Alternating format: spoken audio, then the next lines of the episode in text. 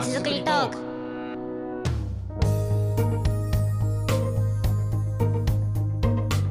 この番組は j s a r p がお届けするポッドキャストです。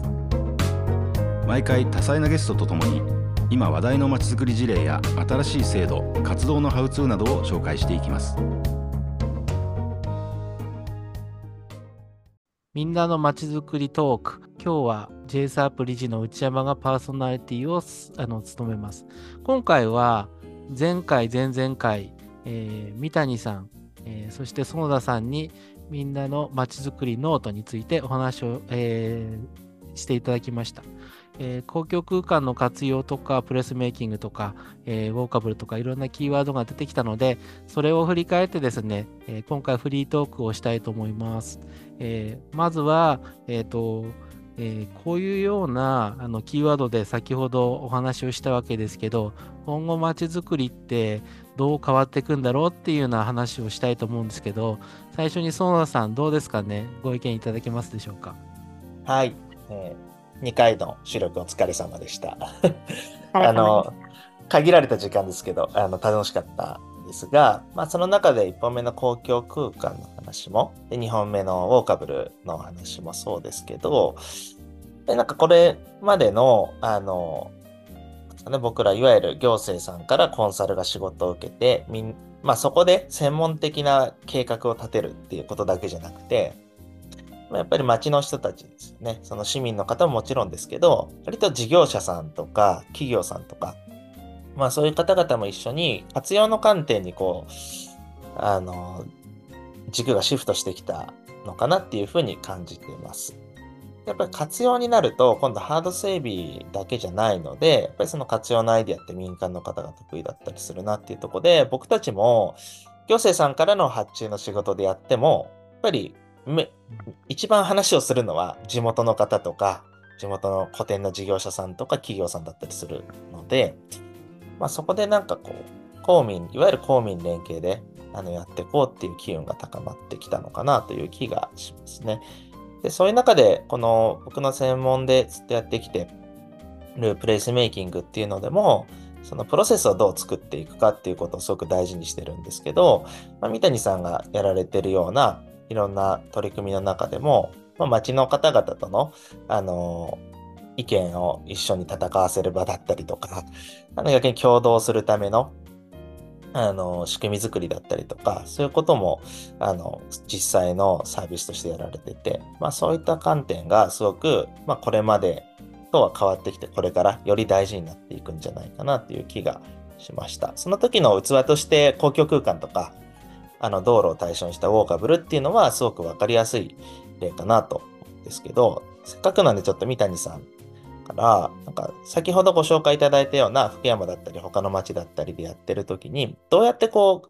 地域の方とか、あの、事業者の方とコミュニケーション取ったり、どういう仕組みでそれを計画プランに反映していったりするかっていうところを教えていただけたら嬉しいなと思うんですけど、どうですか？あありがとうございます。今そうですね言われたまさにその公民連携っていう時代だなというふうに思っていてなんかその最近やっぱり行政の方とどんな町の方と話しても行政側から市民の人にもっと使ってほしいみたいなことを言い始めるのって多分今まで絶対なかったと思うんですよね。なんかもそれはもうあの国がこうやっぱシュリンクしていったりっていう風なところの事情が大きいと思うんですけどもっと民間に使ってほしい市民に使ってほしいっていう風になんかある種のまあ完全にはいかないですけど権限以上をしていかないとなんかやっぱり成り立たない時代になってきてるからこその動きだなっていう風に感じるところもあってでも一方でなんかそのこれまでのやっぱり延長線のやり方ではそれがなかなか実現しないしあの地域の方、まあ、市民の方たちも町のことがなかなか自分ごとになっていかない自分の意見はどうないしどうやってやったらいいかよく分かんないしみたいな、まあ、そういうなんかこうまだこう表裏というかこうあの進みたい方向性とそれに追いつけないジレンマみたいなのが なんかすごいあるなっていうふうに感じていて、で今あの園田さん振ってくださったそのプロセスみたいなところがどういうふうにじゃあそれを転換していくのか行政側の意識も市民側の意識も転換していくのかっていうのがすごいあのどういうプロセス作っていくのかが大事だなっていうふうに思う中であの今私数年前から取り組んでいるあのことが、えっとまあ、デジタルのあの手法を使ってえーと、市民の方たち、まあ普段はなかなかその既存のコミュニティに入ってる人たち以外の町に関心のある方たちももっとあの町のことに自分の意見表明できたりとかもしくはその参加がオープンになっている取り組みに対しては参加しやすくなるようにまちづくりの取り組みを可視化していくっていうふうなことをあのしていくっていう風な、マイグルーブっていう風な、えツールを作っウェブウェブサービスのツールを作ってそれをあのいろんな地域でこれも実証実験しながら作っていって今あのいくつかの地域で導入して、えー、もらって伴走したりしてるんですけどもあのー、マイグルーブでそのできることっていうのは一つはえっとそプランニングをしていく、いわゆる計画作っていったりとか、取り組みを何かこう決めていくっていう風な時に、えっ、と、意見募集をこう出したりとか、アンケートを出したりとかして、えっと、それをこう、ウェブ上でいつでも誰でも、あのえっとまあ、時間とですね、場所に限られずにあの参加ができる、いわゆるこうワークショップのようなこう部屋に来ないといけないってでも来れない人たちもたくさんいるのでそういった方たちもちゃんと関わっていける裾野を広げるためにやっていくっていう風な形であの作っているものだったりするんですけど、まあ、そういう形でですね実際にあのえっと、プランニングのその例で言うと栃木県の小山市というところでですね実証実験一緒にさせてもらって、えー、やった時もですねなかなか普段あの声を上げてこれなかった方たちが、えーと、いろいろなこう経緯ですとかこれまでのデータもしっかりこうウェブ上に可視化したものを読み込んで自分の意見を言ってくれたりとか。でそれによってあなんかもうこのこうプランになってきた取り組みに実際やるとき自分も参加したいっていうふうに表明してくれる方も結構あの一定数いてっていうふうな形でちょっとずつそのあ自分も関われるんだとかなんかそのじゃあこれやるときに参加してみようとかっていうふうにエンパワーメントされていくそのプロセスを、まあ、今はあのリアルだけじゃなくてデジタルでも作っていきながらそれこそ公共空間がフィールドの時にもあの使えるし、まあ、そうではない取り組みでも使えるような形になってくるかなっていうふうに思ってるんですが本当にそうですね。そういうところがやっぱり今大事なのかなって思ってます。なるほど。それはすごい、やっぱり僕もいつもそこは悩むんですよね。やっぱいろんな方とお話ししていくときに、あの、まあ、僕らは割とアナログにひたすらヒアリングするっていうのもやるんですけど、やっぱりそうじゃない、あの、そうじゃないというか、まあそれ、そういうやり方に加えて、いろんなやり方があるといいなっていうのはそう思っていて、まあそれが今、このデジタルの社会とか、まあ今もこれ収録ね、ズームも使ったりとかっていうことですけど、こういういろんな形でコミュニケーションの取り方変わってるから、なんかその幅が広がってるなっていうことを思うのと、あと、あれですね、ちょっと間の時間に内山さんに投げかけていただいたことですけど、割と最近、最近って言っても僕ももう今年で30代終わっちゃうんで 若くはないですが、この30代、20代ぐらいの世代が、割とこういう活用とか、あのそういう方向のあの専門性の人が多いって話があったんですが、なんか今の話も聞いてて思うと、僕らがこの専門分野に飛び込んで大学で学んだり、外に出て仕事した時って、まあ、プランニングの技術とかいろんな制度ってもうあある種規制緩和以外の制度ってもうかっちり決まってる状態ででそんなに更地に線引いてなんか物作るっていう機会ってそうそうないあの時代だったっていうのを思うと多分そのプランニングはもちろん大事だしそれがあるから物事が動くんですけどどっちかっていうとそのプランニングの精度をちゃんと上げていくとかあとより実情に即したプランにしていくとかあと書いたプランが実現、ほんちゃんと実現していくっていう、そこをあのしっかりやることが大事なんじゃないかっていうことをなんかすごく意識してたように今振り返ると思っていて、だそういうことになるとプラン自体を描くことよりも描かれたりこれから描くプランに対してどう関わりしろ作れるかとかいろんな人が、いろんな専門家と行政さん以外の視点っていうのをどう取り込めるかっていうことに興味があるのかなっていうのを感じたんですけど、うんどうですかね、内山さん。ね そんなこと思ったんですけど。いや、あのーえっと、その通りだと思うんですけど、そういう話を聞いてね、あの、いろいろ思うところがあって、まず一つはですね、あの、自分たちが、あ、自分50代なんですけど、えー学んできたその都市計画論っていうのが、えっと、その理想像であって、で、それで実現性が、あの、なくなってきたこの時代で、えっと、ちゃんと、えっと、えー自分たちも変わっていかなくちゃいけないなっていうふうに思ってるんですよ。例えば、えっと、こう街中のですね、都市再生の仕事をする中で、えー例えば全体的に理知的正化とか都市マスで、えープラン作ると、えっと、その平面のそのゾーニングとかをするもんですから、うん。えっと、街中の外側に住宅地とかがあってっていうことなんですけど、一回できちゃった街をもう一回作り直すためには、公共空間活用して資産価値っていうのを上げる、あ上げたりすると、えーこともあるんですが、ビルをもう一回建て直す資金を得るためには、ちゃんと上に住宅積まなくちゃえー成り立たないとか、じゃあそこに住んでもらうためには、逆にそこでどういうようなえー生活支援サービス作るとかっていうようなことで、理想論じゃなくて現実論のプランニングしていかなくちゃいけないっていうことが一点あると、うん。あとは、そういう中でやってきたことに対して、その、えーと、どれぐらいその、えーと、執着するかとか、えー疲れてるかだと思うんですけど、50代で、その、年取ったからとか、すあの、ああの、園田さんが言ったような世代との世代間ギャップっていうのを、えーとか体力とかを言い訳にして、街づくりの評論家になってしまったら多分ダメだと思うんですよ。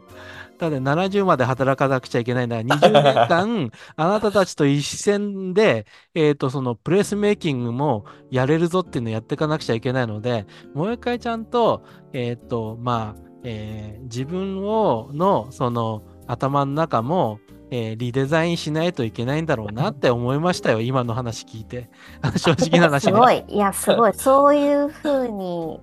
そうか、そういう感じなんだなって、今、ちょっかりました。あうんでね、もう一つね、三谷さんのその話は、すごい、あの、なんていうかな、あの、課題解決になると思っていて、えっと、具体的な話をすると、自分は街中の再生のはあの仕事をしている中で、うんすごい困ってることがあって、えっと、ステークホルダーが集まれる時間帯がないんですよ。うん。えっと、物販をやっている商業者と大体7時半ぐらいから会議をやるんですが、その時に飲食店経営者の人来れないんですよ。うん、だからうんえっと、無理して朝に、えっと、ワークワークショップで話し合いしたりとかっていうのもありますが、うんえっと、それって時間的な、その、えーライフスタイルの時間的な、あーその、えーマッチングができない中で、えっと、そういうツールを使いながらやれるっていうのはすごい大きいですよね。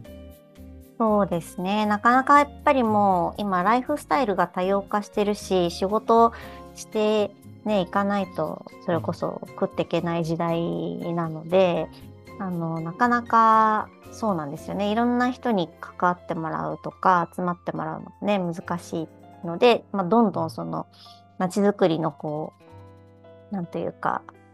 で、コミュニティってやっぱり内向きになっていく性質があるので、えっと、街づくりのその内輪にだんだんなってきちゃって、なかなかそれ以外に広がっていかないっていう問題って多分どんな地域の街づくりでも起きてるようじゃないかなって思ってて、で、そうなってきちゃうと、逆に外の人の意見をこう、あの、外の人の意見っていうかね、あの、それ以外の、そこに入ってこれ、これない、その制約の中以外の人がやっぱ弾かれちゃうっていう風な形になっちゃうので、まあそうではない、もう少しインクルーシブなあり方っていうのは、やっぱりこう考えていかなきゃいけないんじゃないかなっていうふうに思っていて、まあそれもやっぱりあこう自分が現場に入っていく中で感じた課題感をどうしたら解決できるかなって思ってやっている、あのやっぱりそこからあのやろうって思ったことなので現場にこう入っていくことで、まあ、次のやっぱりステップが見つかるっていうのはすごい真理だなっていうふうに思います。あ思いのますね。具体的にミスリードが起きるんですよ。えっと、うん例えばさっき言った夜の7時半からの会議をやるときには、うんえっと、街中の再生で物販をやっている商店主さんたちが集まって話をする。うん物販の人たちっていいものを作れば、えっと、それを求めて買いに来てくれるんですけど、一方で飲食店の人っていうのはあのご飯を食べたいとか飲みたい時間帯のにうん街中にどんだけ人が溜まっているかで売り上げが変わってくるんですよ。だから街の作り方に対する意見が変わってきてしまってミスリードが起きるからどうやって、えー意見をフラットに、えー得られるかっていうのはすごい大きな課題だったんですが、うん今は、えー、とそのデジタルのことを使えない人の方が特に商店主さんなんか少ないのであの、えーぜひねあの、えー使ってみたいなって思いますね。うんはい、ねひ。曽我さんねなんかそういう場面ありますよね。うん、ありますね。なんか、それはすごく、あの、いいですよね。今そういういろんなチャンネルで、あの、ちゃんと声が反映されるし、僕らもすごい関わりしろをどうやって、うんあの、作っていくか、広げていくかっていうのは、なんかすごくこの業界の課題というか、まあ、チャレンジするべきことだなっていうのは僕も同じ意識を全く持ってますし、で、それで、やっぱり、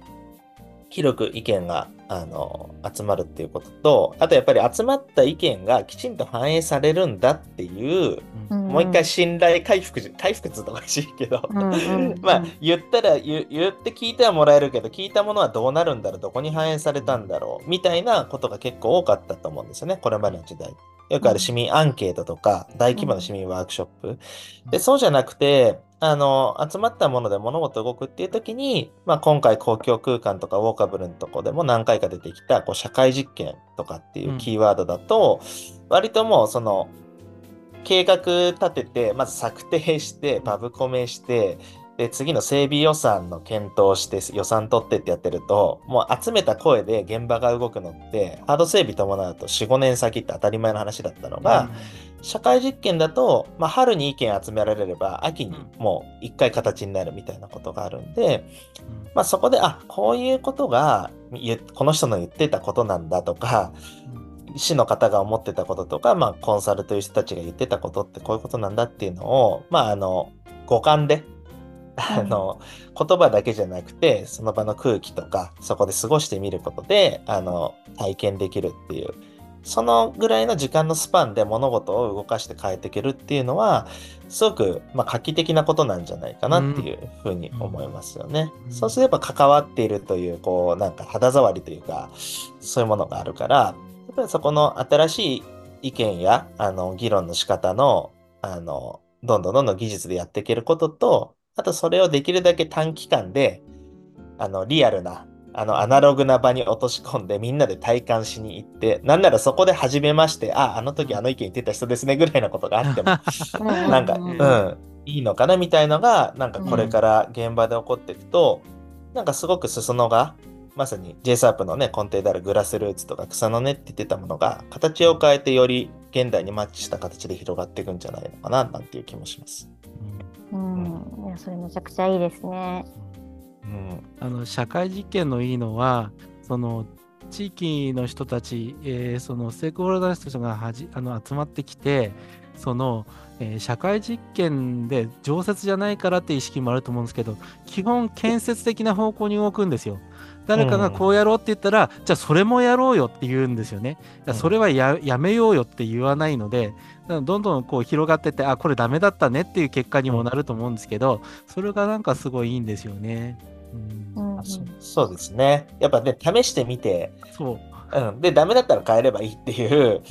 うんうんやっぱり、それ、そのマインドはすごく大きくて、まあ、あの、三谷さんがほこみちの、あの、いろんな企画にも携わってるんで詳しいと思いますけど、コロナでニューヨークが、市がやったアウトドアのレストランの施策もそうですよね。あれも日本みたいに、許許可の制度じゃなくて、届け出をしたら誰でも一回出していいっていう、うん道路にレストラン出していい。で、問題が起きたら、制度を整えたり、その人の、まあ、許可を剥奪するとかして、あの、調整、チューニングしていくっていう発想だったから、やっぱ初動は早くして、で、いろんなことを実際やってみて、現場でしか得られないことをちゃんとフィードバックするっていう、なんかね、そんなマインドで、うん。こういう都市計画とか、その分野もなっていけると、なんかもっと機動力があって、あの、ダイナミックな動きになるんじゃないかなっていう気がしますね。はい。あの、えっ、と、お話ししてる間にちょっと時間がだいぶ過ぎてしまったので、えーこの回は、えっ、と、中途半端ですけど、ここで 終わりにさせていただきます。では、あの、これで、えっ、と、この回を終わりにしたいと思います。ありがとうございました。ありがとうございました。